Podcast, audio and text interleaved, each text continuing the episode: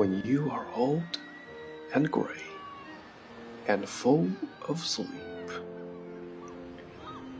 and nodding by the fire, take down this book and slowly read and dream of the soft log.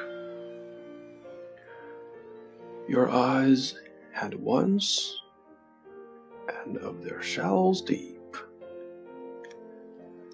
how many loved your moments of glad grace, and loved your beauty with love, false or true?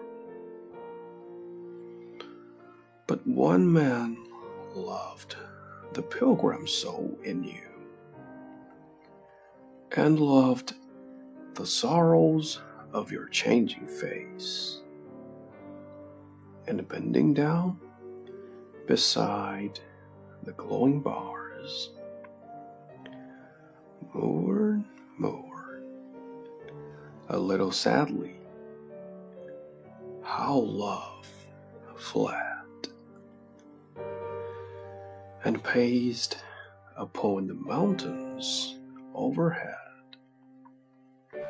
and hid his face amid a crowd of stars.